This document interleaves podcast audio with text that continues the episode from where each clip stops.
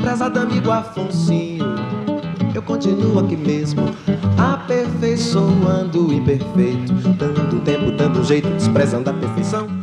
É, olá a todos e a todas, estou roubando aqui a frase de abertura do Resenha Histórica, já que hoje estamos desfalcados por Bruno Tatalha, que sentiu a posterior da coxa esquerda e hoje não pode estar presente aqui no, no episódio do prezado amigo Afonsinho. Azar do Bruno, sorte a minha que assuma a titularidade na posição dele. Eu, como um bom é, jogador polivalente, não tenho problema nenhum em vestir a camisa do time e dar o meu melhor. E como não sou só eu que faço parte do time, já que o futebol é um esporte coletivo, o prezado amigo Afonso também é um esporte coletivo, um podcast coletivo, eu conto com a presença do meu goleiro titular em todas, Gabriel Rossini, ansioso pelo clássico de amanhã, segunda-feira, dia 2 de maio. Gabriel, bom momento para você, bem-vindo a mais um episódio. Boa noite, boa tarde ou bom dia, né? Dependendo da hora que o ouvinte for escutar. Tô um pouquinho ansioso pro clássico, né? Possível não tá. Ainda mais sendo torcedor de São Paulo, você fica ansioso por qualquer jogo, né? Você não, não sabe mais o que, o que vai acontecer. Mas espero poder mandar umas boas risadas pro Guilherme amanhã. É, já começamos um clima de clássico aqui. Olha só como tá bom.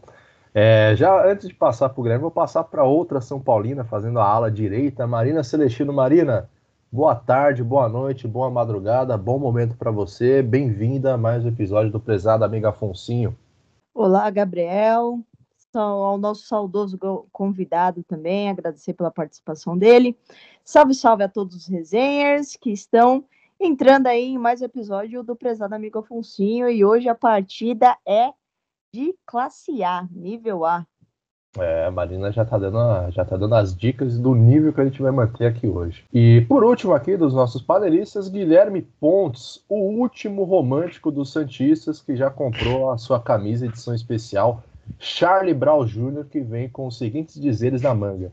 Dias de luta, dias de luta.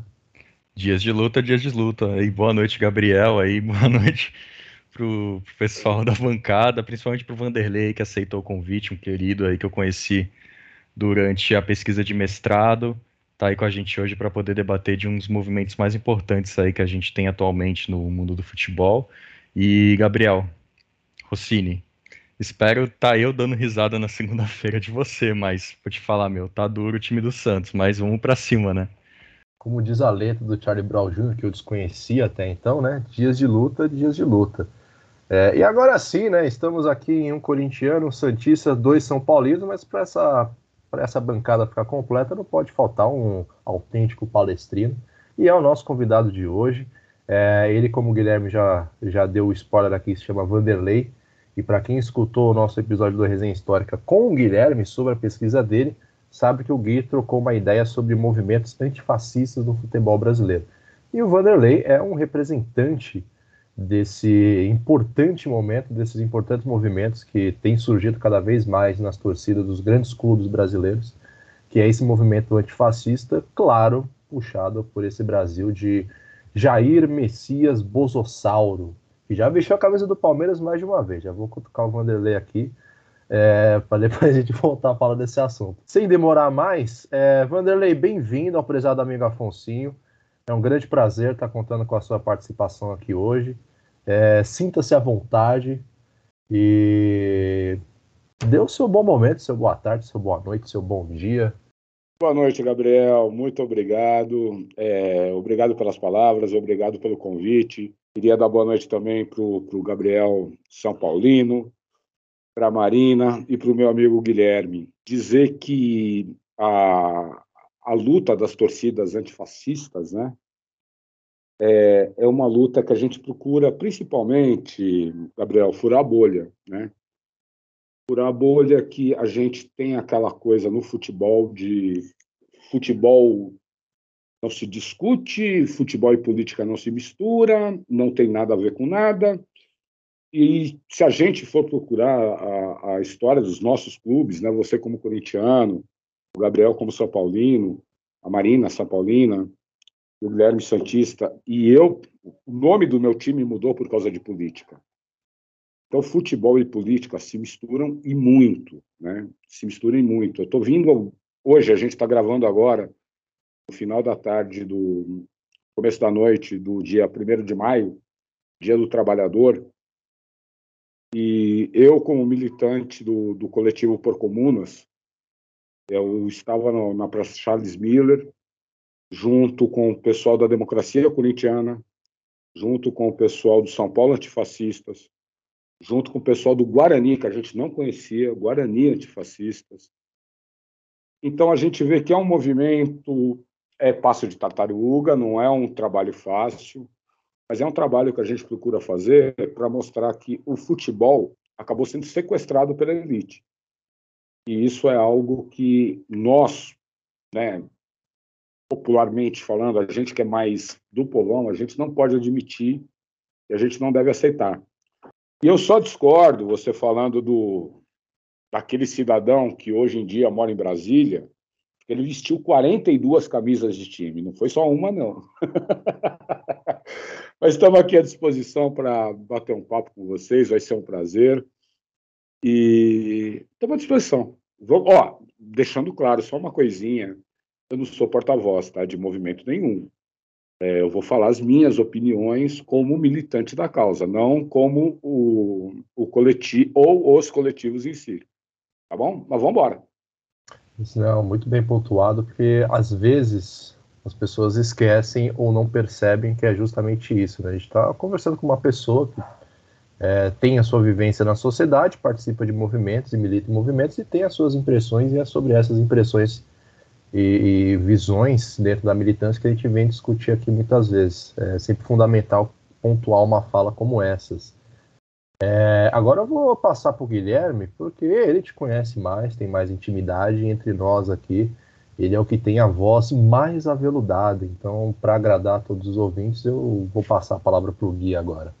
Que isso, fico lisonjeado aí com essa, com esse elogio, né, meu querido? É, Vanderlei, aí. Só, só, uma coisa, só uma coisinha rápida aqui para não deixar passar. Um dos piores dias da minha vida no ano passado foi quando o Marcelinho Carioca entregou a camisa pro Dito Cujo. Aquilo aí eu pus meu intestino para fora quando vi aquela foto. Só isso que eu queria falar.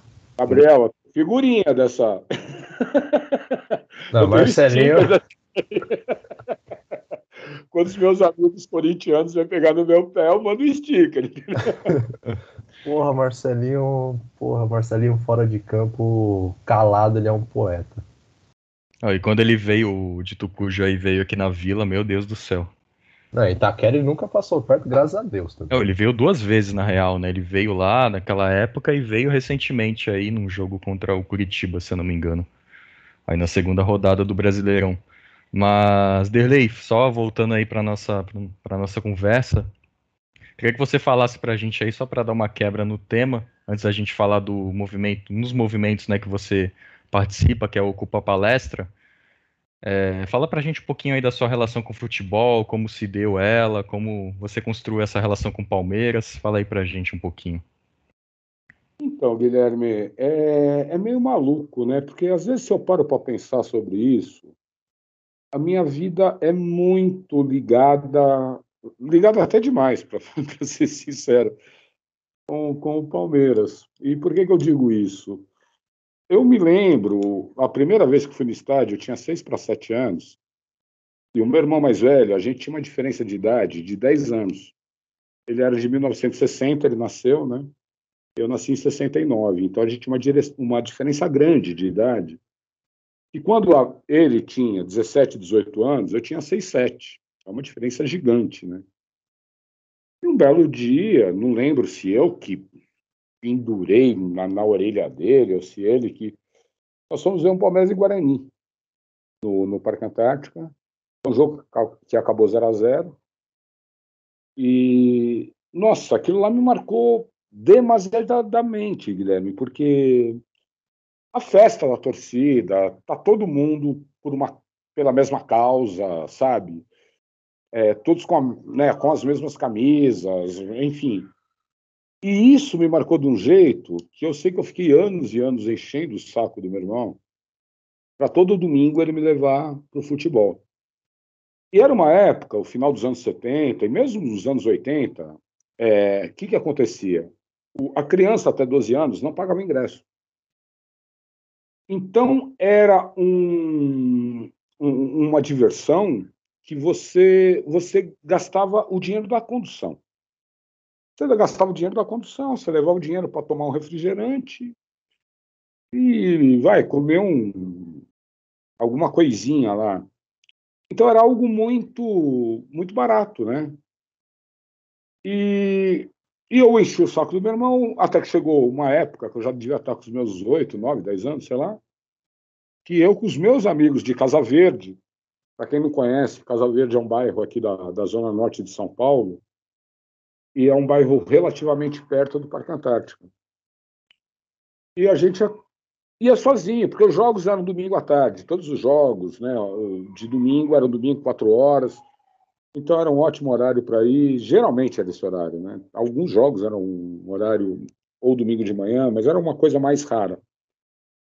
Então era muito fácil, que você você não precisava de muita grana para se divertir, para ver o futebol. Isso vai te tornando cada vez mais apaixonado pelo teu clube, entendeu?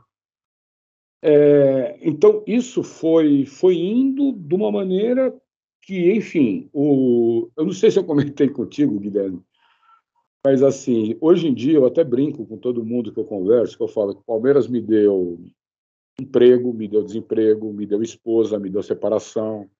Palmeiras me deu amigo, graças a Deus não deu inimigos, nem quero que dê, mas mas o Palmeiras me deu muita coisa e me tirou muita coisa. mas é da vida, né? Cada escolha é uma é, é uma, uma sentença que a gente faz, né? Mas basicamente, então assim, Guilherme, mas é, era um negócio que isso me preocupa muito, que é como hoje em dia estão tratando o futebol. Quando você precisa de 90 reais, você precisa de um pouco menos de 10% do salário mínimo para pôr uma criança dentro do estádio. E eu trabalho próximo do, da sede social do Palmeiras, do clube, né? Do clube e do estádio, que ficam juntos. É incrível que você vê de menino com camisa do Paris Saint-Germain, do Barcelona. Eles vão criando outros vínculos que eles têm através da televisão, ou através do videogame, através, sei lá. Então você vê como o, a gente está perdendo a mão nisso. Eu acho que eu comentei isso contigo, Guilherme, quando a gente conversou. E isso, essa conta, não vai chegar agora, vai chegar daqui a 20 anos. E quando chegar essa conta, para reverter, vai ser complicado. Basicamente é isso. Desculpa se eu me alonguei. Não, aqui fica tranquilo, pode falar que resenha livre hoje. É, e total, você comentou comigo, eu lembro na entrevista do mestrado, que a cadeira vazia é a mais cara, né? Não foi nessas palavras, mas você falou justamente nesse sentido, de não ter ali um torcedor jovem, por exemplo, como você abordou aí, as crianças com camisa de times europeus, né? A gente sabe também do movimento que tem das marcas dos times, dos times europeus de mundialização, globalização. A gente tá, eu estava até conversando com a Marina isso mais cedo hoje, que a gente gravou um episódio sobre hooligans, né? A gente tratou sobretudo aí desses times da Inglaterra e da Premier League, o quanto essa liga hoje em dia é muito forte, né? Mas enfim, é, queria perguntar para você o que você considera, quem é o torcedor do Palmeiras, o típico torcedor palestrino para você, pensando nessa questão de globalização do futebol, que você falou da questão das crianças com camisas de times europeus? Então, Guilherme, é, eu acho que tor o torcedor palmeirense, né, o palmeirense em si, a gente é um recorte da sociedade brasileira, né? O que a gente tem na sociedade brasileira, a gente tem na torcida do Palmeiras. Então, o torcedor palmeirense, ele tem todas as etnias, todas as religiões, todas as, as classes sociais, como tem do Corinthians, como tem do São Paulo, como tem do Santos, como tem do Juventus, provavelmente, como tem da Portuguesa, enfim. É, é um recorte, né?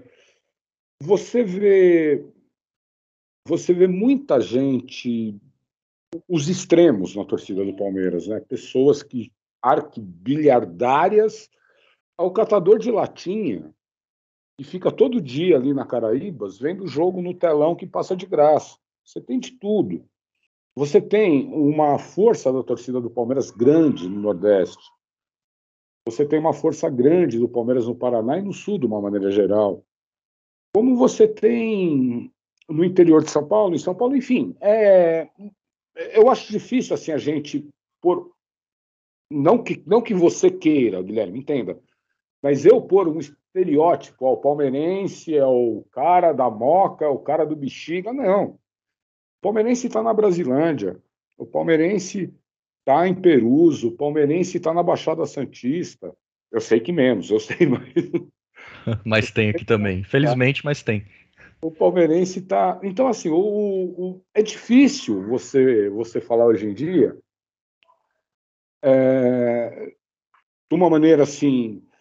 E fora do Brasil também, como, claro, todos os grandes clubes brasileiros têm, mas às vezes é muito lindo. Eu tenho, eu tenho um casal de amigos que moram em Londres, por exemplo, eles têm um trabalho lá em Londres que é sensacional. E quando o Palmeiras é campeão, eles saem na rua de Londres com aqueles carros meio carnavalescos londrinos, e o londrino não deve entender porra nenhuma, desculpa o palavreado. Mas estão os caras fazendo uma festa lá, no meio de Londres, todo mundo olhando, não entendendo. Então é um pouco disso, mas é. Basicamente é isso. Eu acho que a gente. E, e a torcida do Palmeiras, a gente, muitas vezes, até por culpa, às vezes, do próprio palmeirense, de querer. É, é, porque, como diz o hino, né? A gente, a gente sabe a nossa origem, mas a gente é brasileiro. E brasileiro, a gente, nós somos muito, muito heterogêneos, né? A gente tem de tudo. E eu acho que isso daí é, é uma, de uma maneira geral, eu tenho orgulho do, do, brasileiro, não só do, do palmeirense, do brasileiro, essa, essa heterogeneia né, que a gente tem. Pena que a gente tem esse racismo meio, meio é, escondido, vamos dizer assim, eu, escondido não é a palavra correta, mas é a que me vem agora na cabeça, no Brasil, né, que a gente tem um racismo estrutural aqui, que eu acho que é uma coisa também que a gente tem que combater e a gente procura combater também, a gente como movimentos de, de, de futebol, a gente tem uma bandeira que talvez vocês já tenham visto na arquibancada, que é amar o Palmeiras, odiar o racismo, e a gente está muito indignado com tudo que aconteceu com o Corinthians, com o Flamengo, com o Palmeiras, eu estou esquecendo algum clube, eu não me lembro agora, mas esses três essa semana passada, eu me lembro de cabeça, se marcar tem mais, né?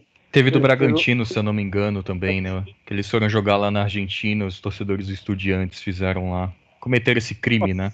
Teve o do Fortaleza também no, Horrível. no Monumental de Nunes. Exato. Eu acho que isso é uma coisa que a gente tem muito que bater nessa tecla, pegar no pé da Comebol, que eu acho que a gente só vai conseguir acabar com essa esse flagelo que, olha, é eu não tenho palavras para citar o que é um, alguma coisa desse sentido. A gente só vai conseguir se a gente pegar muito no pé e tiver atitudes sérias das autoridades competentes. Não adianta levar o torcedor do Boca Júnior para a delegacia e ele sair e fazer um post no Instagram com macaquito. A gente tem que tomar atitudes sérias, sabe?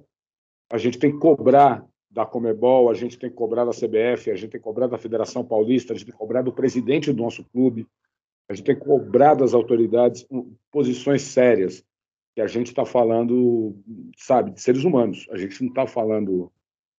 Uma coisa tenho a rivalidade que eu tenho no campo de jogo com o Gabriel, com o outro Gabriel, com a Marina, com o Guilherme. Isso legal. Pô, Palmeiras ganhou, Palmeiras perdeu. Faz parte do jogo, gente. Essa brincadeira é uma coisa. Outra coisa é, é esse tipo abdominável de, de atitude, sabe? Ô, Vanderlei, indo, indo um pouco nesse, nessa sua última fala, né, primeiro, fico feliz de saber que você é um bom filho da Casa Verde. Também sou do lado norte de São Paulo, sou do Opa! Cachoeirinha. Cachoeirinha! é, tô um pouco mais no fundo aqui, mas não tô tão longe. É, Casa Verde é um dos últimos berços de resistência do futebol de várzea de São Paulo. Já, 9 de julho. 9 de julho. Já perdi muita tampa de dedo no, nos campos de terra do Baruel ali. Jardim São Bento. Grande resistência da Varsa, ó. Até arrepia falar de lá, até arrepia. Então, Gabriel, e, pô, eu tô mudando de assunto toda hora, vocês vão me. e agora você viu que privatizaram os campos do São Bento, né? Mentira. É, você não sabia? Não tava sabendo, não. É sério? Privatiza... Os três campos ali foram privatizados para construírem prédios ou shopping center, que São Paulo tem pouco prédio e pouco shopping center. É, tá em falta isso daí, né? E ali do lado quase não tem já. Na Brasileira ali É, quase então. não tem. Pois é, por isso também o Pacaembu é melhor virar shopping center ali. É melhor, né? É, é, eu prefiro ter um lugar para comprar. Ali não tem shopping center, né? Então vamos construir mais um. Verdade, né? Tem que andar muito até o Center Norte dali, né? É, não, é muito, muito Eu Santana. não, é, eu não, eu não gosto de andar muito para comprar o cabo do meu iPhone, não. Isso, é é mais fácil. Vamos construir um negocinho ali, a gente Porra, acaba várzea, a gente mata o futebol e depois a gente vai ficar discutindo é, por que, que o futebol brasileiro está dessa maneira, por que Não é. existe Porra, eu queria perguntar isso pra você depois. Não, e o, deixa eu só fazer uma observaçãozinha rapidinho. O Derlei falou dessa diversificação, né, que a gente tem quando eu perguntei para ele dos torcedores do Palmeiras. Isso é muito importante, né? Embora a gente não veja muito, porque é, talvez, assim, entre aspas, a, a arena, né, do Palmeiras tenha preços absurdos que a gente vai tratar mais para frente sobre isso, que tipo expulse, né, literalmente os torcedores que não têm uma condição melhor, né? Porque é, é justamente isso, né? A diversificação, a, a diferença entre os torcedores, é, a gente sempre busca, né, tirar esse estereótipo do- dos torcedores. Por exemplo, o torcedor do Palmeiras, né? Eu até ia até perguntar para o Vanderlei sobre essa visão que as pessoas têm dos torcedores do Palmeiras, eles serem associados aos regimes fascistas, né, ligados à origem do clube. Mas, tipo, a gente sabe que dessa diversificação que ele acabou de apontar, enfim, Mas, mas é isso. é, se, se você quiser, é, se eu puder também, né? Claro, não, não quero ficar interrompendo vocês. Mas, por exemplo, o, o Mikael, que agora me, me fugiu o sobrenome, desculpa, é final do dia, eu também já estou Tranquilo. tinha hoje. Mas o Mikael fez uma fez um, um trabalho muito bonito, um mestrado muito bonito, falando sobre o Palmeiras e o fascismo e o antifascismo, aqui na PUC de São Paulo. Legal. E eu, e eu recomendo para vocês, porque é, eu volto a, a- falar praticamente a. no- o, o Palmeiras surge, né? O surgimento do Palmeiras, ele é um time de operários da, das indústrias Matarazzo. Ele é um time basicamente de operários. É, ele, ele é chamado no jornal Fanfula, que era o jornal da, da, da comunidade italiana. Eu não sei se vocês sabem, mas no começo do, do século do século XX aqui aqui em São Paulo, na cidade de São Paulo, se falava mais italiano do que português. Com o fim da, escrava, da escravidão, em 1888, a, a, a grande, o, principalmente o pessoal do campo, né, os fazendeiros, para repor o trabalho escravo, contrataram é, italianos que estavam na miséria na Itália para vir para vir trabalharem num serviço semi-escravo em São Paulo. Tanto que os italianos, em, em, no começo do século XX, eles dividiram muita senzala com ex-escravos. Então, o surgimento do, do, do, do palestra, claro, tinha gente um pouco mais um pouco mais de condições, mas também tinha muita, a grande maioria eram, eram operários de, da, não só da indústria Matarazzo, mas operários de São Paulo e, e pessoas que trabalhavam no campo, camponeses do interior. Dos quatro fundadores, um era anarquista, Palmeiras. Um era declaradamente anarquista. Então, a história do Palmeiras, claro que tem gente no Palmeiras, como Em todo clube, né? Todo clube, como né, o que a gente está vivendo hoje em dia. Mas naquela época, e o Palmeiras teve muito problema com a questão de ser italiano durante a Segunda Guerra, como vocês sabem, não preciso aqui ficar, né? Teve que mudar de nome, tentou palestra de São Paulo, não toparam, não sei o quê, bababá, até virar Palmeiras. Então a história do Palmeiras é uma história de muita resistência. É uma história de defender o clube, né? defender o estádio, é, com jogadores falando que iriam armados, para não deixarem o estádio ser tomado. Então, é uma história, como é do Corinthians, como é, eu acredito que é de todo mundo, mas assim, a, principalmente pós-Bolsonaro, né, algum, algumas mídias tentam colar esse negócio, né, Itália, fascismo, Palmeiras. E, e, não é assim, né? Com todo respeito à, à Marina e ao Guilherme, o São Paulo é, fez faixa em homenagem ao Médici, o Corinthians disputou torneios em homenagem a, a ditadores. Gente, nos anos 70, sabe, todos os clubes fizeram essa média, né? Mas é uma pencha que às vezes tentam colocar e a gente procura mostrar que é história e eu recomendo esse trabalho do Micael. Se vocês quiserem, eu passo via WhatsApp para vocês, para vocês analisarem. É um trabalho muito bem feito, é um trabalho sensacional. E mostra isso, sabe? Que o Palmeiras é, é um clube de muita resistência. E é um clube. E, e principalmente esses italianos que vieram nas primeiras levas para o Brasil e para São Paulo, foi um povo que sofreu muito, sabe? Que que teve que ralar brabamente aqui para ao lado dos ex-escravos. Então a história do Palmeiras, como eu acho que a do Santos também é, do Corinthians, do São Paulo, é, são histórias muito bonitas. E por isso que a gente tem que, que fazer uma luta, fazer uma, uma travar uma batalha contra esse sequestro do futebol pelas elites. E as elites estão querendo já tomam conta com uma cartolagem, não sei o quê, e cada vez mais deixando o povo de fora, entendeu? E o futebol é popular, o futebol surgiu para ser popular, veio com Charles Miller, mas quem abraçou foi a classe mais popular. E só para terminar essa, essa fala, uma coisa que talvez vocês não saibam, né, que vocês não são palmeirenses a história do corneteiro. O Palmeiras tem muito a ver com corneteiro, vocês sabem disso, né? Todo mundo. Palmeirense corneteiro, corneteiro é aquele que fala mal do time, né? A turma do amendoim. É, que aí depois o Filipão veio com a turma. Do... Mas o que, que era o corneteiro? Na rua Turiaçu tinha a fábrica de ferramentas corneta. E na hora do almoço da fábrica de ferramentas, os operários, depois de, de almoçar a sua marmita, estava no horário de descanso, eles iam ver o treino do Palmeiras. Eles atravessavam a rua para ver o treino.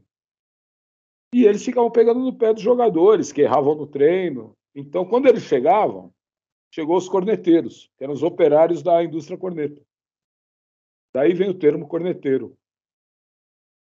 Maravilha. É, Vanderlei, você, você fez esse resgate muito importante do passado histórico do clube. E aí vem as duas, as duas perguntas que eu queria fazer, né? A primeira, que é você é de 69, né? Você passou a sua infância, a sua juventude dentro da ditadura militar, vivendo, crescendo nesse regime. É, eu queria saber como que foi essa sua formação antifascista, que influências você teve, crescendo no, no Brasil dessa forma, né? Porque você falou desse passado do Palmeiras, o Palmeiras da sua juventude era um time. Palmeiras de hoje, 2022, é outro, é, é, continua o mesmo nome, a mesma cor, o estádio no mesmo lugar, mas acredito que deva ter uma diferença gigantesca, assim como o São Paulo, o Corinthians e o Santos também tem essa diferença gigantesca desde aquela época para hoje. Eu queria saber como que a sua formação política antifascista aconteceu nesse, nesse período, em outros também, e uma pergunta até que eu queria guardar mais para o final do episódio, mas com essa sua fala, acho que ela, ela cabe muito bem nesse momento, que é o futebol hoje ele é uma parada que a gente foca muito em título, né? Todos os clubes assim estão gastando montantes de dinheiro, trazendo todos os moradores de Portugal para ganhar títulos aqui. É, eu queria saber se essa, essa história, essa formação histórica dos clubes, ela acaba ficando um pouco em segundo plano, claro, com, com, uma, com uma grande ajuda, uma grande influência, um grande controle dessas, dessas elites que estão surrupiando, sequestrando o futebol é, para si. Aí são essas duas perguntas, aí na sequência eu passo para Marina e para o Gabriel também, eles participar dessa resenha, senão fica um papo aqui de três caboclos, aí fica foda. Então, Gabriel, é, falando pessoalmente, eu, eu acho que realmente eu, eu estudei escola pública né, durante o regime militar um bom período, mas assim, é, é, que é totalmente pessoal, eu não sei se era isso, não sei se eu entendi direito a tua pergunta, Gabriel, se é minha pessoalmente mesmo, né? Isso, isso. É que é uma coisa pessoal mesmo, não tem como ser de, de outra forma, né? O irmão mais velho, que acabou me levando pela primeira vez no estádio, a primeira, a segunda, a terceira, a quarta, enfim. É, ele, ele, nos anos 80, começou a militar na convergência socialista. Né? E antes disso, o meu padrinho, que era uma pessoa que eu gostava muito, o meu padrinho era, ele tinha uma formação comunista, mas totalmente autônoma, né? Ele estudava sozinho e era uma pessoa que eu tinha um grande carinho enquanto ele foi vivo.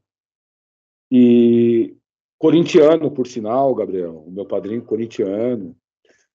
Então ele era uma pessoa que eu tinha um grande carinho por ele. E eu acho que essas duas referências na minha infância acabaram me tornando meio e aí é muito maluco, porque em 82, gente, é, vocês são jovens, talvez vocês não se lembrem, mas em 82 foi a primeira eleição para governador do Brasil, né?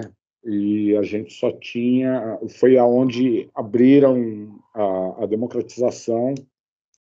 Então a gente tinha cinco partidos políticos, se eu não me engano, em 82, que era PMDB, PT, PDS, que era Arena, né? Virou PDS, PTB e PDT. Posso estar falando alguma groselha, vocês perdoem, né? memória.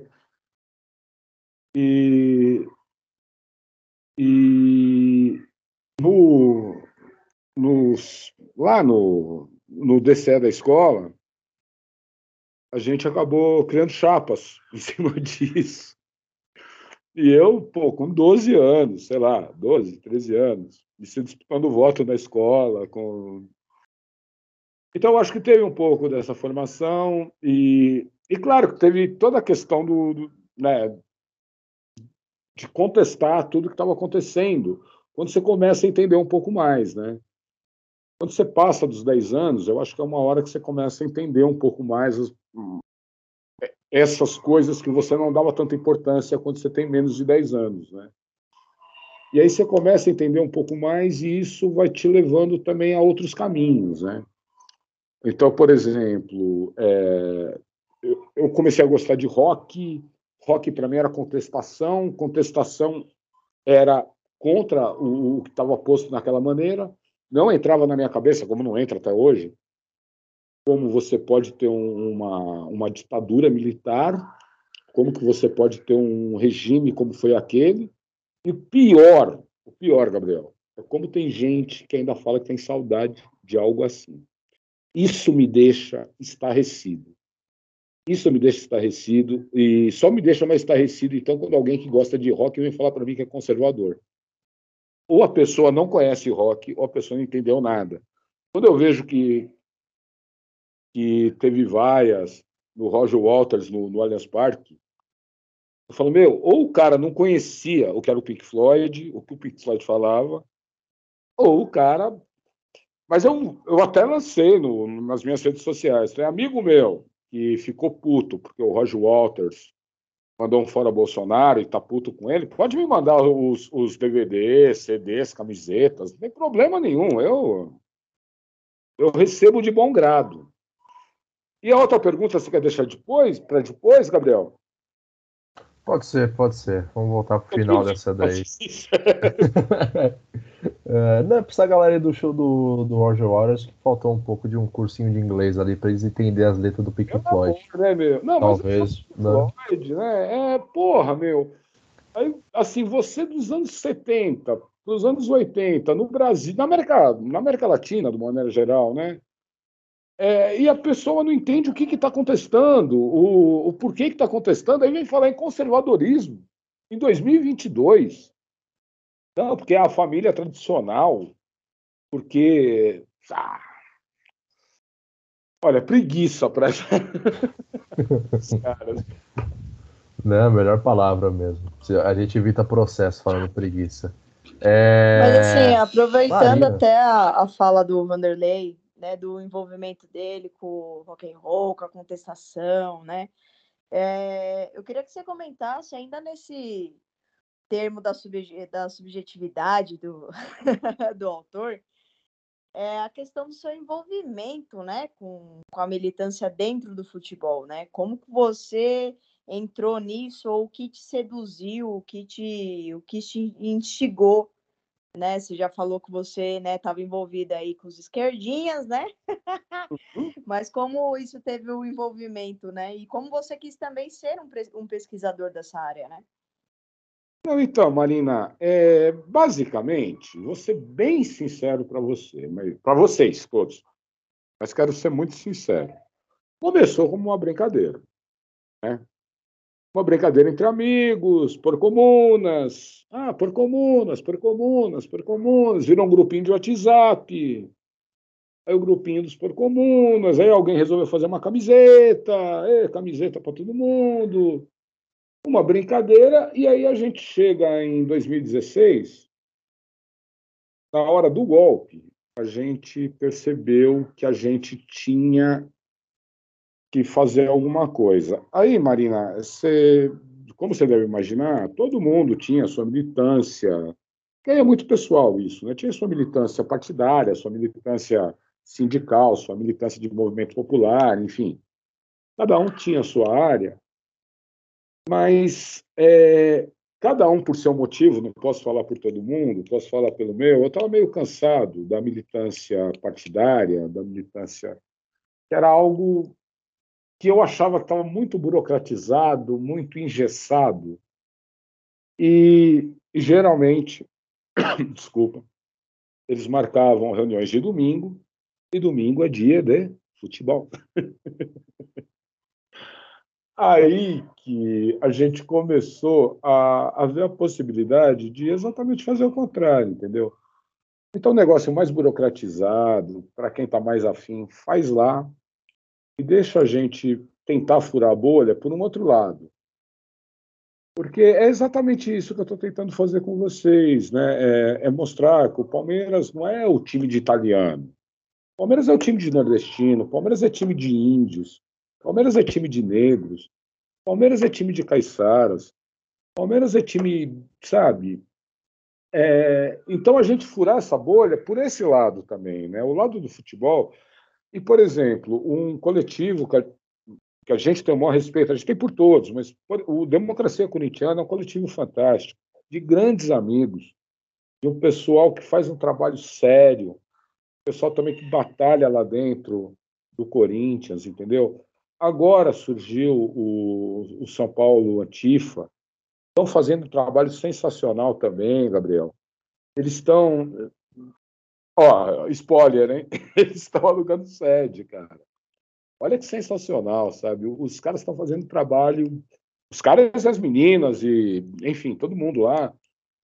Então, eu acho que assim, e outro spoiler que eu vou dar para vocês aqui, que não é oficial, tá?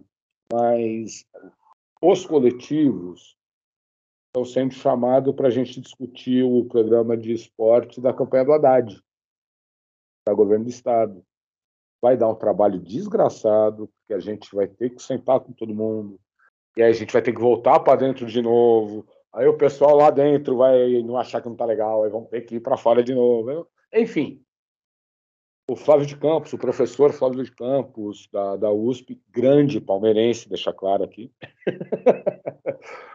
militante do PSOL, que está fazendo esse trabalho, e, e eu acho, não é nada oficial, tá? Espero que quando o podcast for ao ar já seja oficial. E vamos ver se a gente consegue dar uma. Todos os coletivos aí de futebol, se a gente consegue dar uma contribuição bacana para tentar voltar a popularizar o esporte. É muito bom porque está fazendo um resgate daquilo que deveria ser óbvio para todo mundo, que o futebol no Brasil é um esporte de massa, é uma parte é, quase que é uma parte vital da cultura e do que é o cidadão brasileiro, mesmo direto e indiretamente, gostando ou não de futebol. Esse país e as pessoas que fazem parte dele têm uma, têm uma ligação muito, muito, muito, muito importante com esse esporte, né? Os partidos políticos serem burocratizados e não olharem para o futebol como uma, como uma via partidária de incentivar a discussão, de incentivar a percepção da sociedade que nos cerca, é um erro tremendo. Marina, você quer falar mais alguma coisa? Eu quero. É, mediante que foi abordado aí pelo Vanderlei, é a questão da representatividade, né? Então, assim, como é, é esse desfazer da construção do Palmeiras como o time dos italianos, mas sim como um, um time onde as, as, todas as pessoas podem torcer, como que essas diferenças e desigual, é, desigualdades raciais elas podem se identificar com o Palmeiras? Marina, é, basicamente, eu acho, né, eu posso estar falando bobagem e eu também talvez não tenha entendido a tua pergunta corretamente.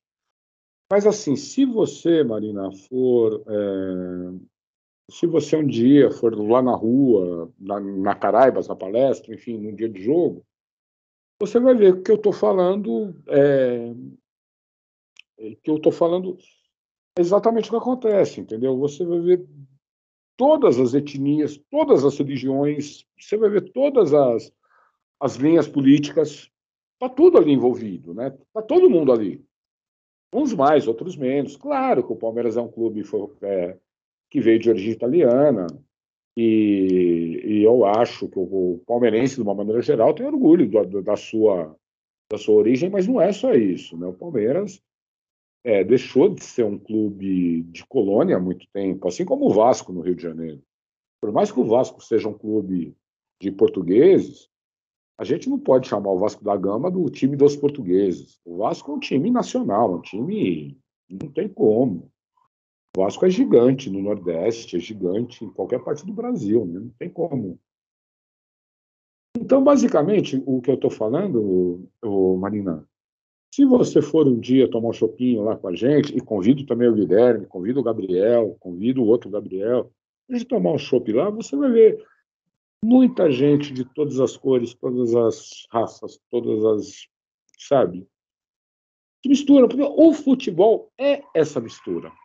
O futebol é a mistura. O, e é exatamente o que eles estão tentando fazer agora. É exatamente o oposto. É separar. Né? É separar o quem pode com quem não pode pelo bolso. E é, é, essa também é uma briga longa nossa, né? De a gente não, a gente não vai, é, a gente não quer, a gente não aceita separar o futebol pelo bolso. Claro que cada clube, por exemplo, o, o Guilherme, que torce para o São Paulo, quando o São Paulo não está legal, aí pô, o pessoal coloca a arquibancada. Pro Santos, pô, não comete essa gafe não, Derlei, pelo amor de Deus. Ah, desculpa. São Paulo tá legal, o que, que acontece? Eles põem lá a arquibancada atrás do gol do Morumbi a 10 reais, 20 reais. E então, assim, pô, a hora que o time tá precisando, beleza. Aí conta com a gente. Quando o time tá bem, aí põe o ingresso a 120 reais. Sabe? Então, é, eles, eles. E a gente tem um problema sério, viu, Marina? lá no, no Allianz Parque, que é o seguinte: é, é, o, é, é um estádio semelhante à Vila Belmiro, Guilherme. Então, é, é, fica num local muito residencial, né? O Gabriel, que é da Casa Verde, né, Cachoeirinha, sabe bem o que eu estou falando. Ele fica numa região muito residencial, ruas residenciais, não sei o quê. E o pessoal está pondo um cerco em volta do estádio. Então você não pode entrar no estádio por causa do preço do ingresso. Você não tem condições financeiras para entrar. Então, o que, que as pessoas faziam? As pessoas iam ali nos bares da rua tomar uma cerveja, encontrar o amigo, assistir o jogo junto na TV, sentindo o clima do estádio, né? Ali, no clima, torcendo ali. Puseram um cerco. Você não pode passar do cerco se você não tiver ingresso. Derlei, só te interrompendo rapidinho. Não, fica à vontade. Que eu lembro que você falou justamente desse cerco e foi justamente isso que motivou vocês a criarem o Ocupa Palestra, né, lá em 2016. Um dos motivos, né, obviamente. Exatamente, Guilherme. É, o, a, o surgimento do, do Ocupa é exatamente esse. É que só para deixar claro para a Marina e para os dois Gabriel, o Ocupa, é, para explicar para vocês, o Ocupa ele está fazendo um trabalho mais institucional, vamos dizer assim. Mas, claro que também é para fora, mas é um trabalho mais para dentro. Nós temos hoje três conselheiros. De 300, nós temos três. Temos 1%. Mas é melhor que nada. E vai ter eleições no ano que vem. A gente já está preparando é, para tentar, pelo menos, duplicar a meta. E quando duplicar a meta, a gente duplica de novo, né? E vamos. Então, é um, o Ocupa, mas ele surge exatamente com esse problema do cerco, porque é, é muito absurdo você ainda você proibir o direito de ir e vir constitucional. Então, é, como que você proíbe uma pessoa de entrar no bar porque está tendo um jogo de futebol? Você pode proibir a pessoa de entrar dentro do estádio sem ingresso. Como você proíbe dela passar na rua? É um absurdo. Isso começa com Paulo Nobre, que muita gente, principalmente da imprensa, acha que é um, um santo. Mas eu sempre lembro que o Paulo Nobre foi o primeiro que começa com o cerco, com a torcida única nos estádios em classe, com o preço do ingresso, esse preço pornográfico, é um absurdo. Como um pai de família que ganha R$ 1.200 pode ir no estádio com ingresso a 120 e levar dois filhos. Aí ele vai pôr condução, ele vai pôr um. A menina vai querer comer uma pipoca, o garoto vai querer comer um cachorro quente, eles vão querer tomar um refrigerante. O cara vai gastar 400 reais para passar três horas com dois filhos. Como é que pode um negócio desse? No esporte que era para ser popular. Então, eu acho que a gente tem que pegar muito no pé desse tipo de coisa. Como o Guilherme citou, é, realmente é uma frase que eu falei até no, no, na TV Mancha, quando a gente esteve lá. O ingresso mais caro é a cadeira vazia. Esse ingresso que é o caro. Então, pega aquela cadeira que você sabe que vai ficar vazia, dá um jeito de alguém ocupar aquela cadeira. Ah, mas a PM não deixa vender ingresso na bilheteria, não sei. Põe na Praça da Sé, põe no metrô da Sé.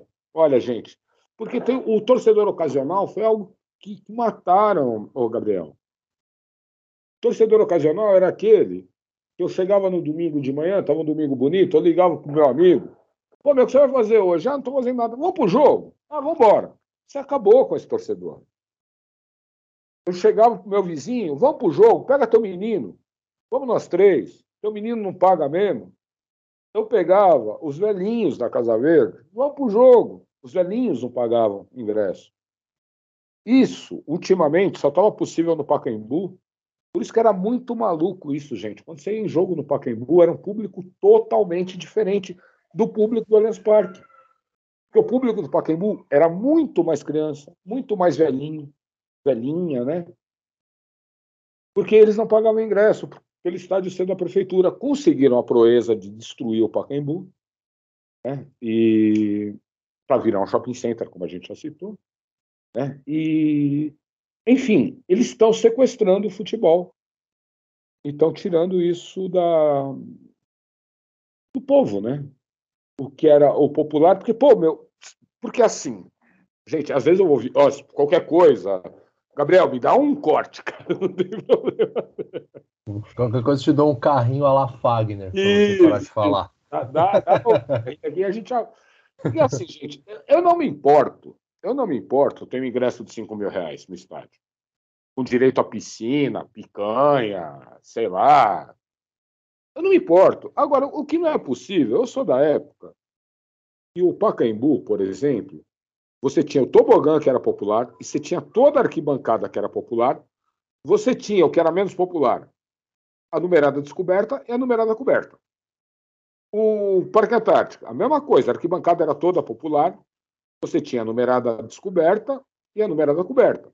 O Morumbi, você tinha toda a arquibancada que era popular, as duas gerais atrás do gol.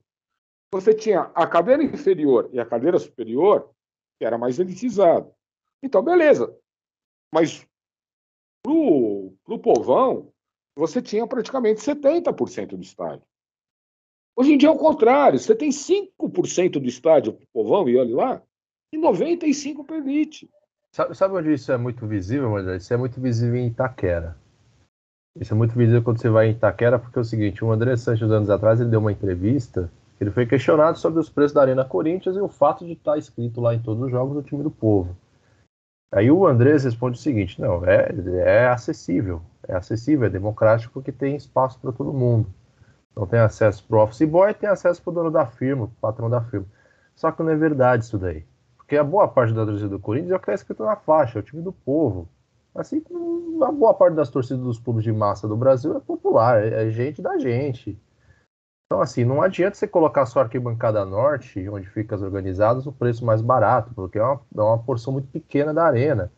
Assim como não adianta colocar a sul também a 50 conto, um jogo bosta, porque é a, é a, mesma coisa, entendeu? Fica caro, é 50 conto, sabe? Então você vê a porcentagem de gente que mora em Itaquera e é corintiano que foi na arena, continua muito pequena do que foi prometido. Enquanto a oeste, conhecida como barriga de mendigo, está sempre vazia, que é o setor mais caro da arena, e a leste é onde as pessoas normalmente conseguem comprar, porque é onde eles conseguem abrir mais para uma venda, para uma venda ainda, por mais seja baixa, de torcedor comum.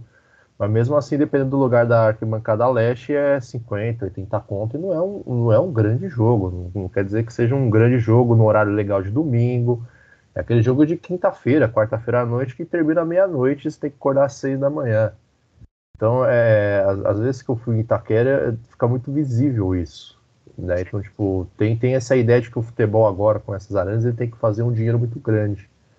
E a forma de você fazer dinheiro muito grande é justamente matando esse torcedor e criando esses programas de fiéis torcedores, esses programas de associado, que aí você paga lá por mês, tipo um baú da felicidade, e tem um acesso a determinados jogos por mês, uma quantidade X de ingressos, né? E você não pode transferir, não pode pegar mais de um ingresso, Exato. dependendo do programa. Então você pode pegar um ingresso, no máximo dois ou três, se você tiver, sei lá, pais já com uma certa idade, porque aí tem esse direito a, a, essa gratuidade. Mas sei lá. Né? Se ser é, dependente, né? É, se eu tenho se eu tenho assim um grupo de amigos, sei lá, ah, vamos fazer um fiel torcedor mais caro e por mês cada um dá uma parte da, da mensalidade, a gente paga e a gente vai nos jogos durante o mês ali. Isso não pode mais. O Corinthians não tem mais esse tipo de programa de fiel torcedor.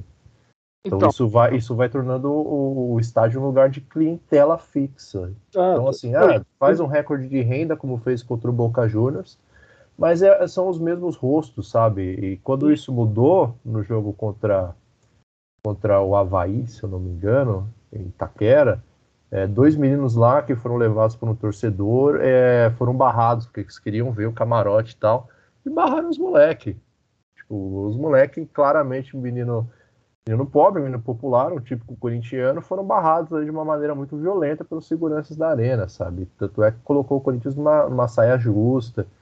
E aí eles fizeram aquela, aquela patifaria de ficar em silêncio, porque viu na Inglaterra, patati patatá, e conseguiram jogar uns panos quentes.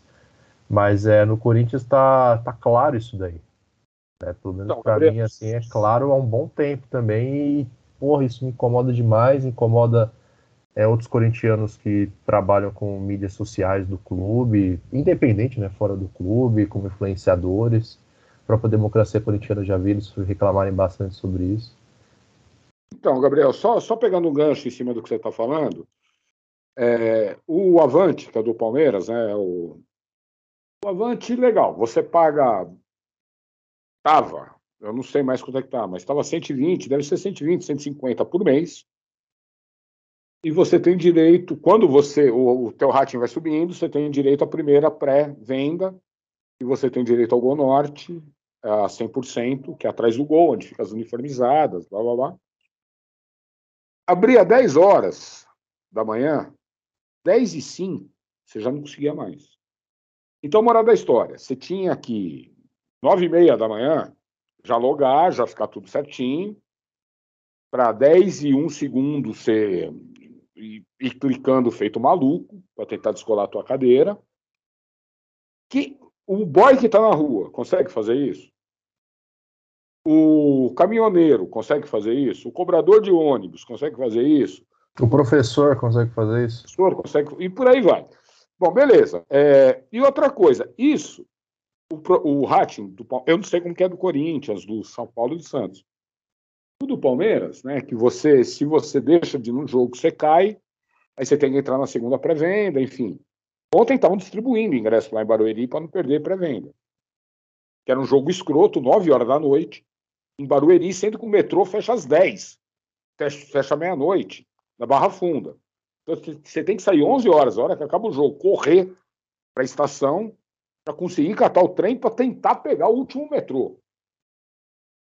É umas coisas, mas enfim, aonde eu queria chegar? E o cara que mora em Campinas, que quer vir dois jogos por mês? E o cara que mora no Acre, quer vir uma vez por ano? E o palmeirense que mora em Rondônia, que vai vir uma vez cada quatro anos? E o... esses caras, então, não são torcedores. Esses caras não merecem. Então, é o que eu sempre. É uma luta do Ocupa, é um sonho nosso, tá? Beleza, eles querem a nossa grana, nós queremos ter direito ao voto. Voto para presidente, voto para conselho. Já que eles querem nosso dinheiro, a gente quer votar é uma luta que a gente sabe. Para passar diretas no Palmeiras, puta que. Desculpa o palavreado, mas foi uma. Não, imagina. O Gabriel, o Gabriel vai falar agora, ele pode até comentar do caso de São Paulo, que teve uma tentativa de golpe de teve Estado agora. lá do Morumbi recentemente. Tá, tá né? pouco, é, eu acho, acho que foi esse ano, inclusive, ainda. Foi, foi, foi esse ano, foi fevereiro ali, comercinho de março. Foi, foi nesse é. ano. E aí já deixa a brecha pro Gabriel finalmente participar é. aqui, pra dizer que a gente é democrático e tolerante com as quatro torcidas. O, o sócio torcedor hoje em dia ele não é sócio, né? Ele é só torcedor, só ele paga para poder talvez comprar o ingresso, né? E o que acaba sendo até financeiramente inviável também, porque para você manter isso aí você tem que estar sempre indo ao estádio. Enfim, é, é muito ruim. Bom, São Paulo. O São Paulo nem precisa de um golpe, na real, né? Não precisava de um golpe. Porque é a mesma diretoria desde, desde sempre, né? O mesmo grupo político. São Paulo não tem oposição hoje dentro do São Paulo, dentro do clube, né? E, enfim, e todos os clubes associativos, né? A SAF agora vai mudar, mas também muda para pior, né? Porque é centralizado o poder dentro da SAF, né? E todos os outros clubes é, é muito difícil penetrar. Como que vocês. Você falou, né, da, que vai ter eleição pro, para o conselho. Como que é essa eleição? Os sócios conseguem votar para eleger? Quem que vota? No... Então, Gabriel, no Palmeiras, uh, a gente tem um problema seríssimo. Porque uh, a eleição para o Conselho Deliberativo, você renova o Conselho um terço a cada três anos. Né? Só que o Palmeiras tem 300 conselheiros, Gabriel. Desses 300, 148 são vitalícios. Só São Pedro tira o cara do cargo. Só São Pedro, mas ninguém tira esse cara do cargo. É da onde vem a força de Mustafa Contursi. Da onde você acha que vem? Quem elege o vitalício? Os próprios 300 conselheiros. Quando um morre, ele, o presidente do, do Conselho Deliberativo pode chamar uma eleição para suprir essa vaga. Então, você tem 152 vagas em disputa, na real, em disputa mesmo, né? Essas 148 já, já são dos vitalícios. E quem vota é o associado. É o associado. É, mas só o associado do clube, né? o associado ali. e só o titular. Então, por exemplo, se eu sou eu, a minha esposa e três filhos, só vota eu. Derlei, é, só rapidinho. O associado do clube social do Palmeiras, né? Social. Que usa piscina, academia, isso, né? Isso. A bote, a sauna. Entendi. Aí desses 152, a hora que você vai ver, o... tem o cara que está preocupado com futebol de mesa. Não que não seja importante. Tem outro que está preocupado com a sauna. Mas assim, não representa. A cole... Porque o que é a coletividade palmeirense? Por que, que existe o Palmeiras? Por que, que o Palmeiras é conhecido no Japão? É por causa da sauna? Não é. É por causa do Periquitos em revista? Não é. É por causa do futebol. Então, porra. Então, primeiro, a gente precisa tentar diminuir o máximo possível esse 148, Gabriel. Porque assim, eu acho o seguinte, esse 148, ah, foram pessoas que prestaram serviço ao clube. Beleza. Monta um conselho consultivo. O presidente, uma vez por mês, senta com eles para ouvir sugestões, para ouvir, para debater o que está acontecendo, mas que seja consultivo. Para deliberar, não é possível você, você deliberar num, num colégio de 300 com 148 vitalícios. Muita gente fala, gente, todo mundo não gosta do Mustafa porque ele tem força. O que, que acontece? Ele vai costurando nesses 148, que hoje em dia não são mais 148. Deve ter umas 10, 12 vagas em aberto que ainda não conseguiram votar. E a gente sempre faz campanha para não votarem. Quando tem eleição, não vote. Né? A gente fala para os nossos conselheiros, não vote, deixa a cadeira em aberto, porque eles vão perdendo força. Mas é um absurdo. É um absurdo. E, e então, dessa maneira, é que vai. E outra coisa, o Palmeiras tem um problema sério, eu não sei como que é no São Paulo, no Santos e no Corinthians. Mas quem, é, quem faz a pauta da, da, das reuniões do conselho é o presidente ponto. No nosso caso, é o Serafim Del Grande, que está sempre com a situação. Então, ele faz a pauta que ele bem entende, que dá na telha dele, que ele combina com o pessoal dele, e o resto que se dane. Ele dá a palavra para cinco conselheiros por reunião, quem são esses cinco? Quem ele bem entender. Então ele pode dar a palavra para alguém da oposição ou não, dependendo da matéria. Ele dá para os cinco da situação. O COF, que é o Conselho de Orientação e Fiscalização do Palmeiras, é formado por ex-presidentes, que seria, entre aspas, vai, o Senado do Palmeiras, também funciona mais ou menos da mesma maneira. Aí você vai pedir uma informação, um conselheiro nosso, não, eu quero ver como que está o contrato com a Crefisa. Quais os valores desse contrato? Que a gente nunca viu no papel. Ah, pede para o conselheiro do COF. Eu não vou passar. Então, as pessoas ficam sem informação. Vocês terem uma ideia, o balanço desse ano chegou dos conselheiros votarem a favor ou contra no dia da votação, via correio, do dia da votação. Ninguém conseguiu abrir o envelope. E aí você tem que votar sim ou não. É, sabe? Você não consegue ler o que está escrito. Então, gente, é, tem muito. E assim, e todos nós aqui corremos o risco, a gente está vendo o exemplo, principalmente do Cruzeiro, que é outra coisa que eu vou querer conversar com vocês, que é sobre a SAF. Olha o que pode virar. Né? Hoje o Palmeiras está bem, amanhã ou depois pode estar que nem um Cruzeiro, Corinthians, Santos. Então a gente tem que tomar muito cuidado. Muito cuidado, porque a SAF também é isso, nada mais é. Ah, vai vir um salvador da pátria aí que vai resolver tudo. Beleza. É...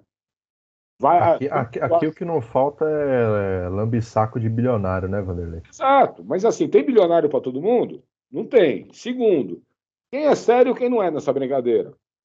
Vocês viram o que aconteceu no Cruzeiro? O, a, o Cruzeiro contratou uma consultoria para escolher a melhor proposta de SAF. O tal da 777 do Sul das Quantas, lá dos Estados Unidos, que fechou com o Vasco, fez uma oferta muito melhor que a do Ronaldo. Por 70%, não por 90%. E o Cruzeiro acabou fechando com o Ronaldo por 90%, por um valor muito abaixo. E o Ronaldo, é 50 milhões que o Ronaldo se propõe a, a realmente pôr. 50 milhões. Quanto que vale as duas tocas da Raposa? Literalmente pondo raposa no galinheiro. Para não perder a piada, né? o... Não, você, você falando sobre como funciona a política interna do Palmeiras é idêntica do São Paulo. Assim, eu não sei o número de, de, de só de conselheiro vitalício, eu não sei isso, mas é exatamente a mesma coisa. Tanto que você pega os quatro últimos presidentes de São Paulo, que é Juvenal, Leco, Aidar e Casares agora, todos eles fizeram parte da gestão um do outro de alguma forma. Né? Quer dizer, menos o Leco que já morreu, o Juvenal que já morreu, mas mesmo assim tá tudo ali dentro do, do mesmo bolo e sempre dentro do, do clube social, né? Por isso que eu volto naquele assunto que a gente estava conversando um pouquinho atrás, entendeu? Eu acho que tem que democratizar, e só vai democratizar de um jeito. E aí, parabéns para o Inter, por exemplo. O Inter, o sócio torcedor vota. Ele vota, ele pode estar aqui em São Paulo, ele pode estar no Acre, ele pode estar em Gramado, ele vota pela internet. No Santos também é assim. A gente ah, vota para presidente. Sensacional. Tem que tirar o chapéu, entendeu? Não, e, e, a, e a essa última do Inter foi uma das maiores eleições, mas um do maior número de sócios votantes do mundo, né? Teve muito sócio votando. Então eu acho, então eu acho que assim, a gente que, né, a gente que quer um futebol de volta, mais popular, mais não sei o quê, eu acho que o caminho é meio que esse, entendeu? A gente democratizar e para poder o torcedor realmente ter a rédea. Porque todo mundo, é um discurso lindo, né? Ah, o maior patrimônio do clube é o torcedor. Aí, vocês devem ter visto pela televisão, é de dois em dois anos, a gente toma bomba na cabeça lá na, do lado do estádio. De dois em dois anos. Foi assim em 18, 18, a polícia jogou bomba lá na cabeça da gente, porque eles queriam liberar a rua, e tinha uma galera que já estava meio amamada. E...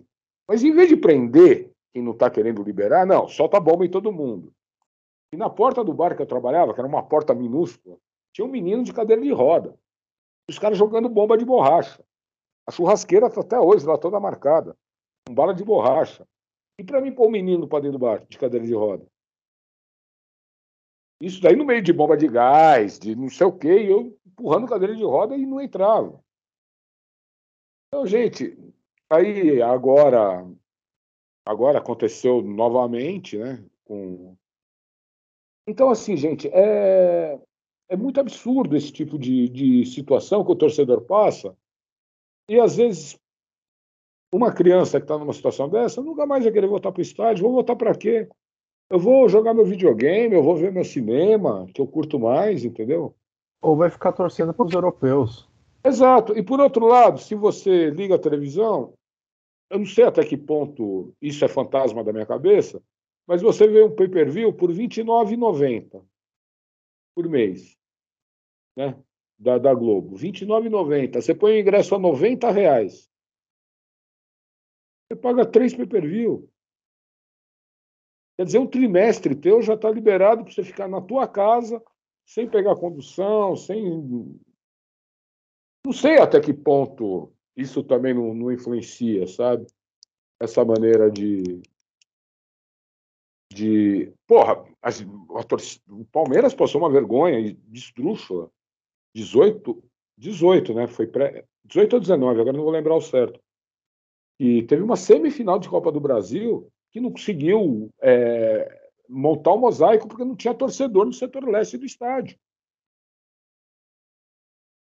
Porque o preço era abusivo, o Palmeiras estava disputando vários campeonatos ao mesmo tempo, o cara consegue pagar um ingresso, não vai conseguir pagar o outro na, na semana subsequente, não tem condições para isso.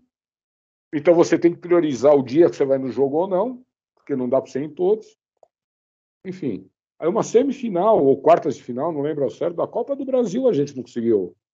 Não tinha gente. É, tá, as, por aí tá indo o futebol, né? É porque dá a impressão que essa lógica privatizadora ela fragmenta né, o torcedor de futebol. Então você precisa obter lucro de diversas formas e existem diversos interessados em tirar esse dinheiro do torcedor, então você vai fragmentando. Então tem esse torcedor cliente, dos fiéis torcedores da vida, então você já exclui essa galera que mora mais longe ou que não tem condição. Você tem a galera do pay-per-view, inclusive agradecer o Guilherme pela senha do Globoplay. é, para acessar o Tamo pay-per-view. junto. Tem essa galera do pay-per-view e se tem a galera que vai. Né? Se tem a galera que vai consumir o futebol de outra forma e não vai estar participando dele, né? Que é esses casos de é, o maior patrimônio do clube é o torcedor, mas é realmente o bolso do torcedor, né? Porque você não tem direito a fazer nada no clube. Exato, exatamente. É uma autocracia, é a gente que manda e vocês pagam a mensalidade aí. E se você pagar o suficientemente é, dessa mensalidade, você tira foto com o Edmundo, tira foto com tem- porra do Marcelinho. E tem que pagar. foto- Não, é não é que você vai tirar tranquilo. É, É. você faz o tour lá. Estádio, Pra fazer o tour no estádio tem que pagar. É, aí você tira foto com o Raiz, tira foto com o Lugano, aí você paga, entendeu? Aí você, Pra você sai feliz, né? ideia, você ter uma ideia, Gabriel, uma das coisas que, puta meu, eu tinha um orgulho, que era muito legal, que acontecia no começo, vamos dizer, lá, sei lá, vai, 2010, 2012, o, quando o futebol era mais de domingo, vinha muita caravana do interior para São Paulo. Eu já trabalhava ali na região, né? Puta, gente de Marília, gente não sei aonde. E eles chegavam super cedo na, na- região. E aquela coisa de caravana, acaba saindo com uma certa antecedência para não correr riscos, né, de se der algum problema, não chegar para a hora.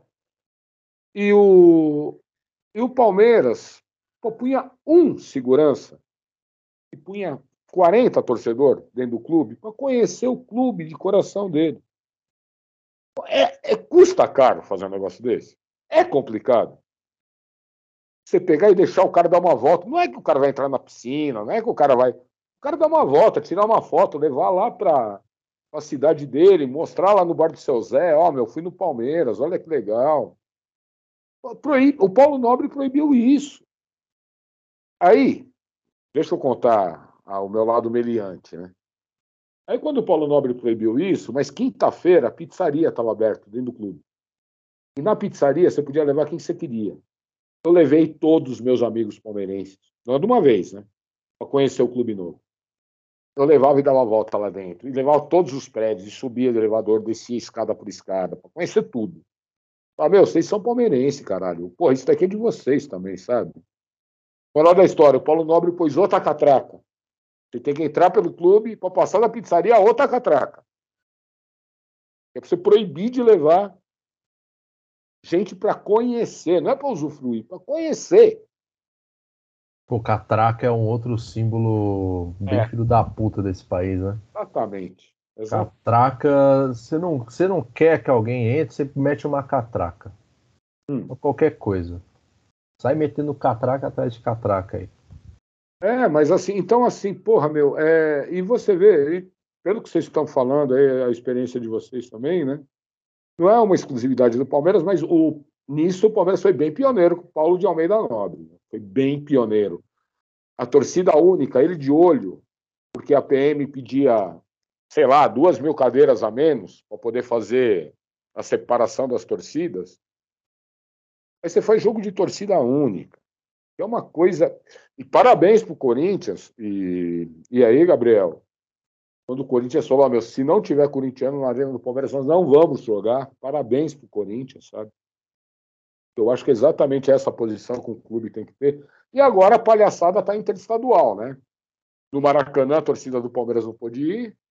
É, contra o Cruzeiro, a torcida do Palmeiras não pôde ir. Agora vamos começar. Daqui a pouco, põe o jogo no meio do Teatro Municipal, cara, que é mais fácil, meu. Porra, põe duas travinhas lá e resolve no Teatro Municipal. É, Teatro Municipal também que tem catraca, dependendo do, do espetáculo É da caro. exposição que tem lá. E é caro. Entendeu? É caro também. Que é Tem lindo, essas- mas é caro. É, é, é lindo, mas tem, tem os seus rolês ali. É, Gui, volta pra conversa aqui, por favor. Então, Derlei, eu queria que você falasse um pouquinho da, da relação do coletivo mesmo com a atual presidência, né, da Leila. E como era também, se tinha, né, se tem alguma relação com ela, se vocês conversam, se vocês conseguem fazer alguma coisa, se ela ouve vocês, e como era na do Maurício Gagliotti.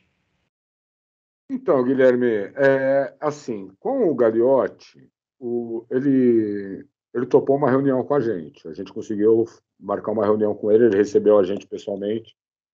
E Eu não estava nessa reunião porque eu estava com o pé quebrado. Foi uma época que eu estava com o pé quebrado, então tinha uma. Velho é assim, quando quebra qualquer coisa, tem dificuldade.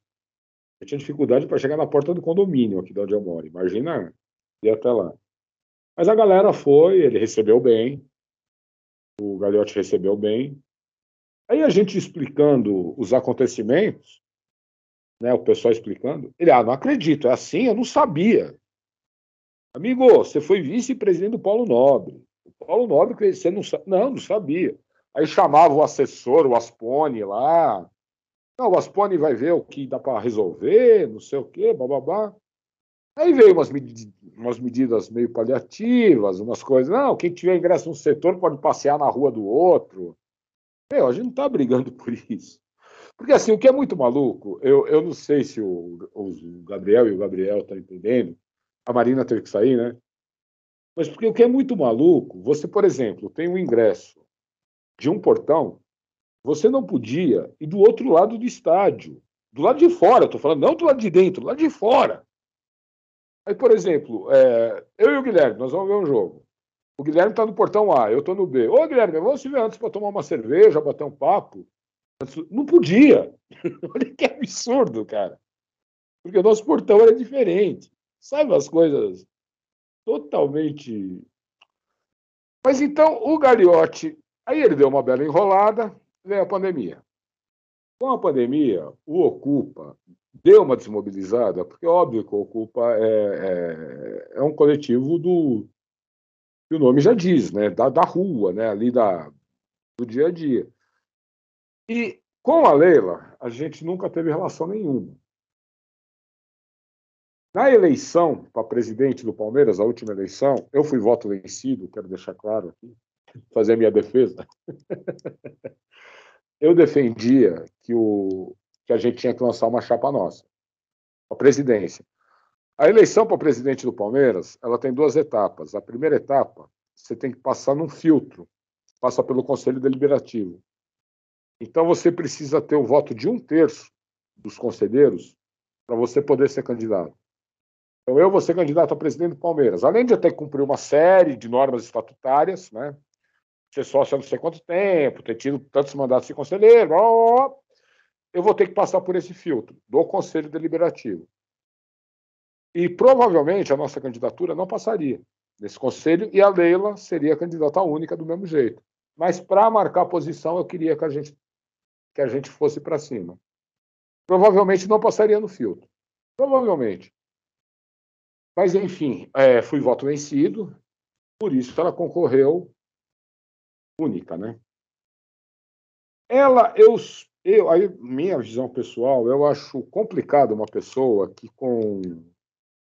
Ela deve estar completando agora 120 dias de mandato, um pouco mais, um pouco menos, não sei ao certo. E ela vai, ela não vai rompendo é, relações, ela vai dinamitando.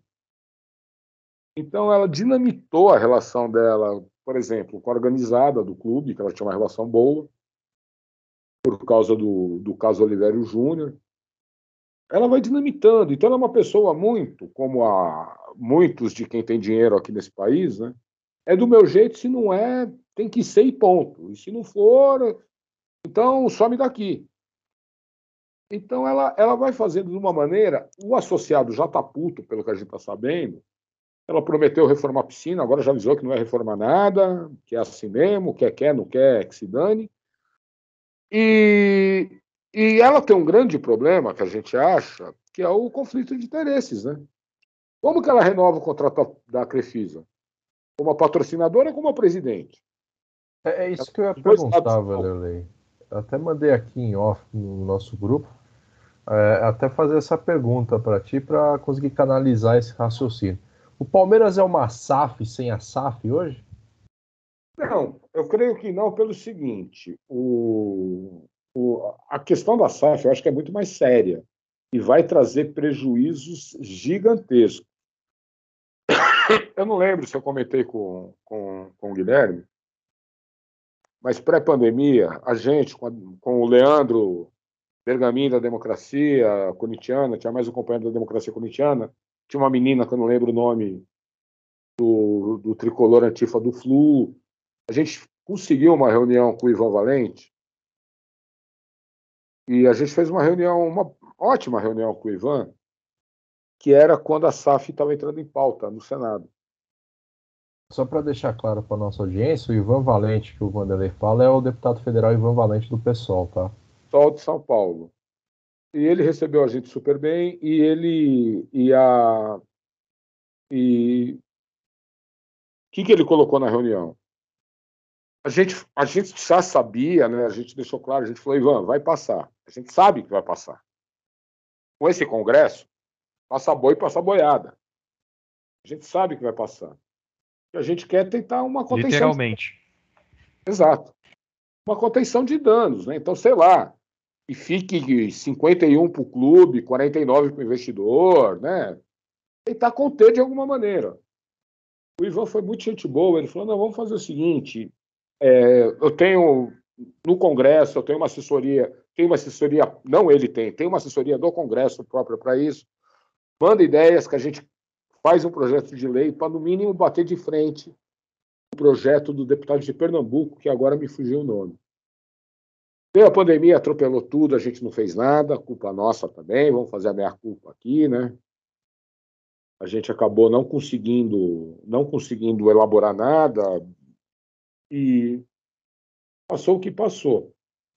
Agora, tudo está muito bonito, tudo está muito belo, né? É, vamos ver daqui a um tempo como é que vai ficar essas coisas. Porque assim, a gente já teve experiências aqui no Brasil, Figueirense, eu não sei se vocês lembram, dois anos atrás, o Figueirense tomou um WO, porque os jogadores não entraram em campo porque não recebiam salários.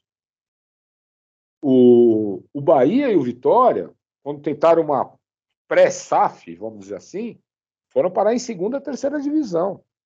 Bahia e Vitória, clubes gigantes, com torcidas enormes. O, eu vi no final do ano passado que o Bahia ainda deve à empresa que comprou ele nesse é. negócio dos anos 90. Então, Gabriel, os clubes, os, os, clubes chilenos, depois da SAF, onde eles chegaram na Libertadores? É. Chegaram numa semifinal de Libertadores? Nunca mais. Ficaram pelo caminho. Os clubes espanhóis, todo mundo fala em Real Madrid e Barcelona.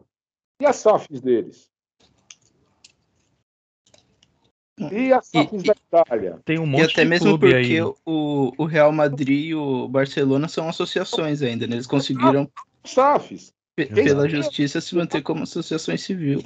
Não, e tem um monte de clube no interior, rapidinho, Vanderlei, que é SAF, que é clube empresa, mas não foi pra frente, simplesmente porque a política não deu certo, e a gente sabe que empresa dá errado também, né? A gente porque, tipo, se pinta muito essa questão da SAF como salvador e tal, como você falou, mas, meu, empresa dá errado também, pelo amor de Deus.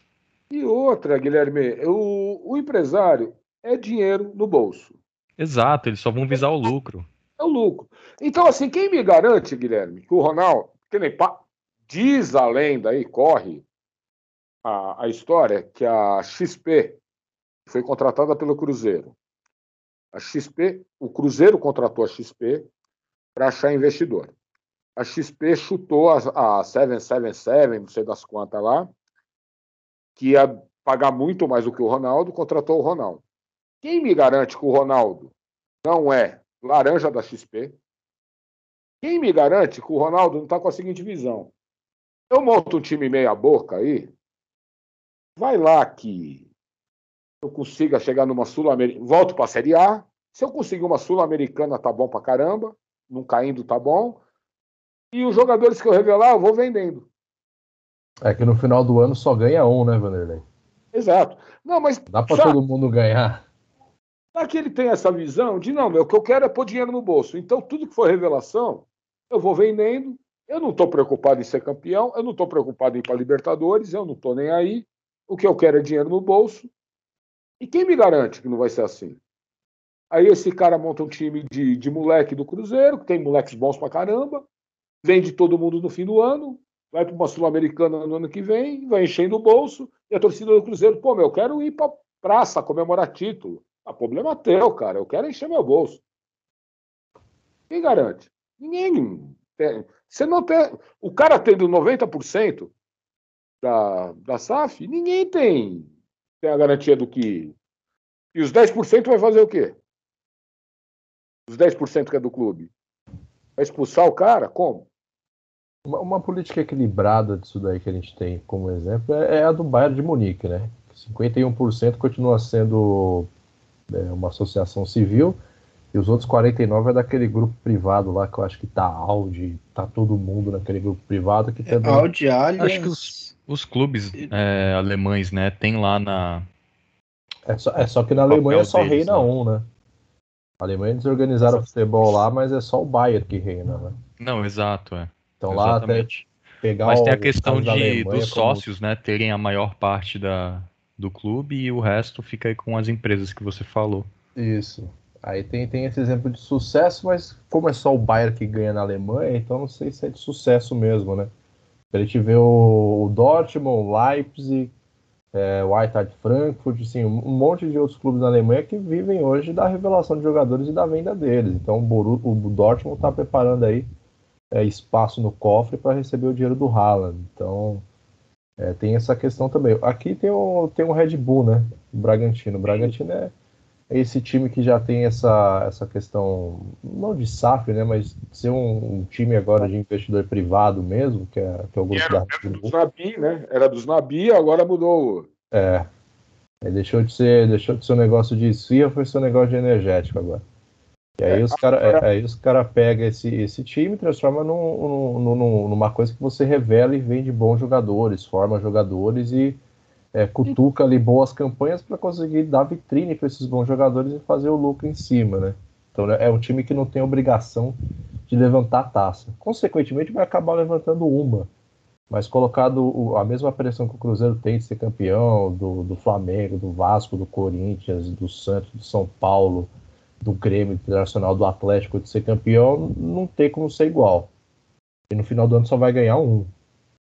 Então, então a chance Gabriel, dos mas... caras meterem o pé em algum momento aqui porque deixou de ser lucrativo e deixar o, o time meio nas traças ou numa situação ruim. Acho que o Palmeiras tem aquele exemplo quando a Parmalat saiu fora da camisa, né? Nos anos, no final dos anos 90, né? o Palmeiras acabou parando na segunda divisão. Não, então, mas ali a gente tem um problema sério, que é uma história, é meio que uma. Que um. Puta, me fugiu a palavra correta agora. Acho que naquela época o dono da Parmalat estava sendo investigado na Itália, inclusive, né? Ah, não, deu problema. Tanto que é, a Parmalat, ele, ele, a Parmalat, ele usava a Parmalat para lavar dinheiro. É que a Parmalat na Itália isso. faliu. Não foi a Parmalat na Itália faliu. E ela ficou é, aqui. Deu, acho que era é, o ela... Carlos Tanzin, se eu não me engano, ele Mas, foi assim, preso em 2003, eu acho. Mas a gente teve um problema sério, a gente teve um problema sério, que era o seguinte, o Mustafa... Porque, qual é a história da Parmalat? A Parmalat, ela queria vir para o Brasil e ela queria investir num clube. E ela queria o Paulista de Jundiaí. Ela queria investir no Paulista de Jundiaí. O Beluso, não me lembro como, o economista Luiz Gonzaga de Melo Beluso, depois veio a ser presidente do Palmeiras, soube e conseguiu, conversando com eles, e o Beluso não era da diretoria do Palmeiras, não era nada, era. O Beluso conseguiu convencê-los a, a investir no Palmeiras. Daria mais visibilidade, etc. E foi um case de sucesso por 10 anos, mas o Mustafa nunca gostou dessa história. O Mustafa achava que. O Mustafa ele tem uma historinha de 1974, o...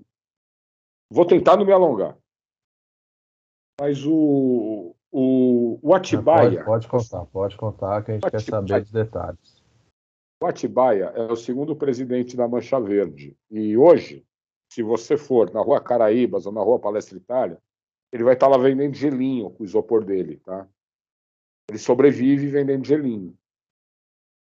E ele foi o segundo presidente. Ele conta que em 74, quando o Palmeiras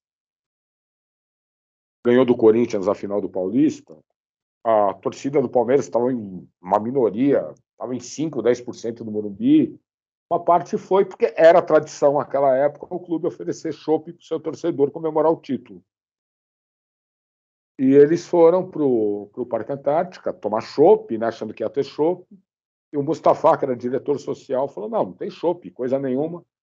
O nosso objetivo é claro: A gente quer um clube social como Juventus e um time como Nacional.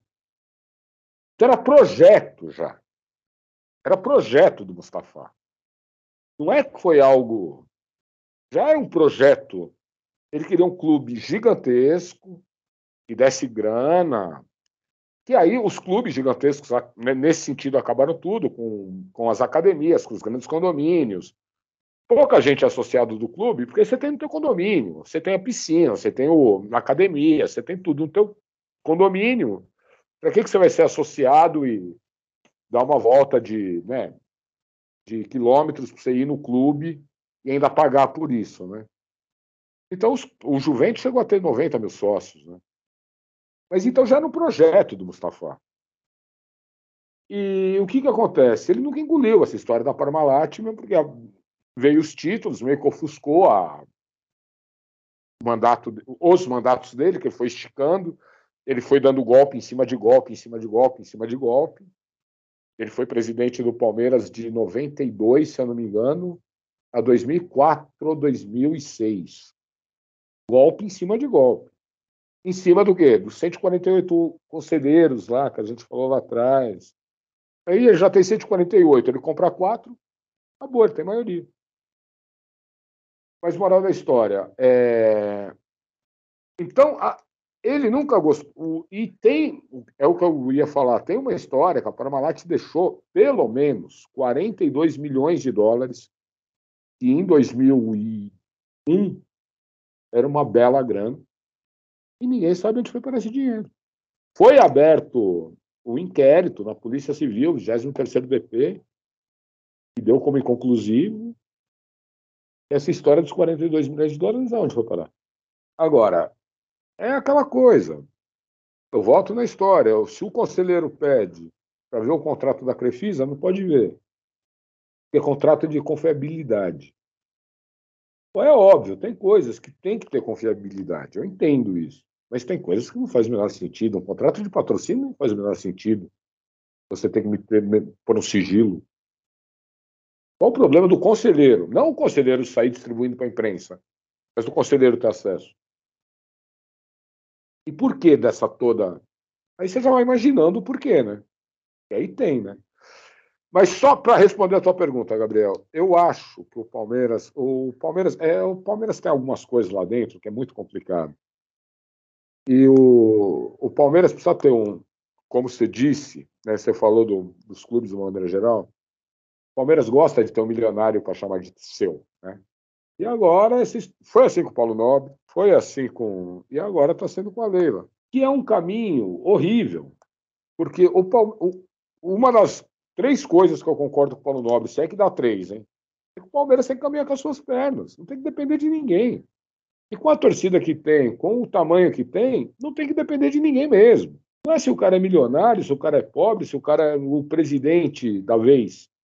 O Palmeiras não pode ficar dependendo do presidente da vez. Agora, como que você consegue isso? Com competência, conseguindo novas receitas. A Crefisa hoje é menos de 30% das receitas do Palmeiras. Então, o... essa história que a Leila vende muito bem, que o Palmeiras sem Crefisa não é nada, é uma grande falácia. É uma grande falácia. Mas, enfim. Bom, gente, o papo tá muito bom. Tá tão bom que vai render duas partes. Então vamos dividir essa conversa em duas partes aqui. E se continuar bom desse jeito, a gente divide em três, quatro partes também e vai soltando ao longo do ano. E aí vai ter Palmeiras o, o ano todo aqui no prezado amigo Afonso. Para nós que não torcemos para Palmeiras e sofremos com Palmeiras esse ano, isso é o que une a todos os outros membros e rivais do Palmeiras, pode ser algo bom ou algo ruim, mas o convidado é excelente. Então a gente vai dividir em duas partes aqui o episódio. Não se preocupem, é, vai ser notificado aí no seu celular quando sair a segunda parte. Então não deixa de conferir, tá certo? Porque vocês vão gostar bastante desse papo com o Vanderlei, porque ele realmente vale muito a pena de você sentar, escutar e tomar sua breja ali e passar raiva com algum jogador do seu time, tá certo? Então até daqui a pouco no próximo episódio. Não deixem de seguir a gente no Instagram, conferir os outros programas do Resenha Histórica, no Resenha Express também, tá ok? Então até daqui a pouco, muito obrigado e tchau. A perfeição é uma meta Defendida pelo goleiro que joga na seleção. E eu não sou Pelé nem nada. Se muito for eu sou um. Fazer um gol nessa partida. Não é fácil meu irmão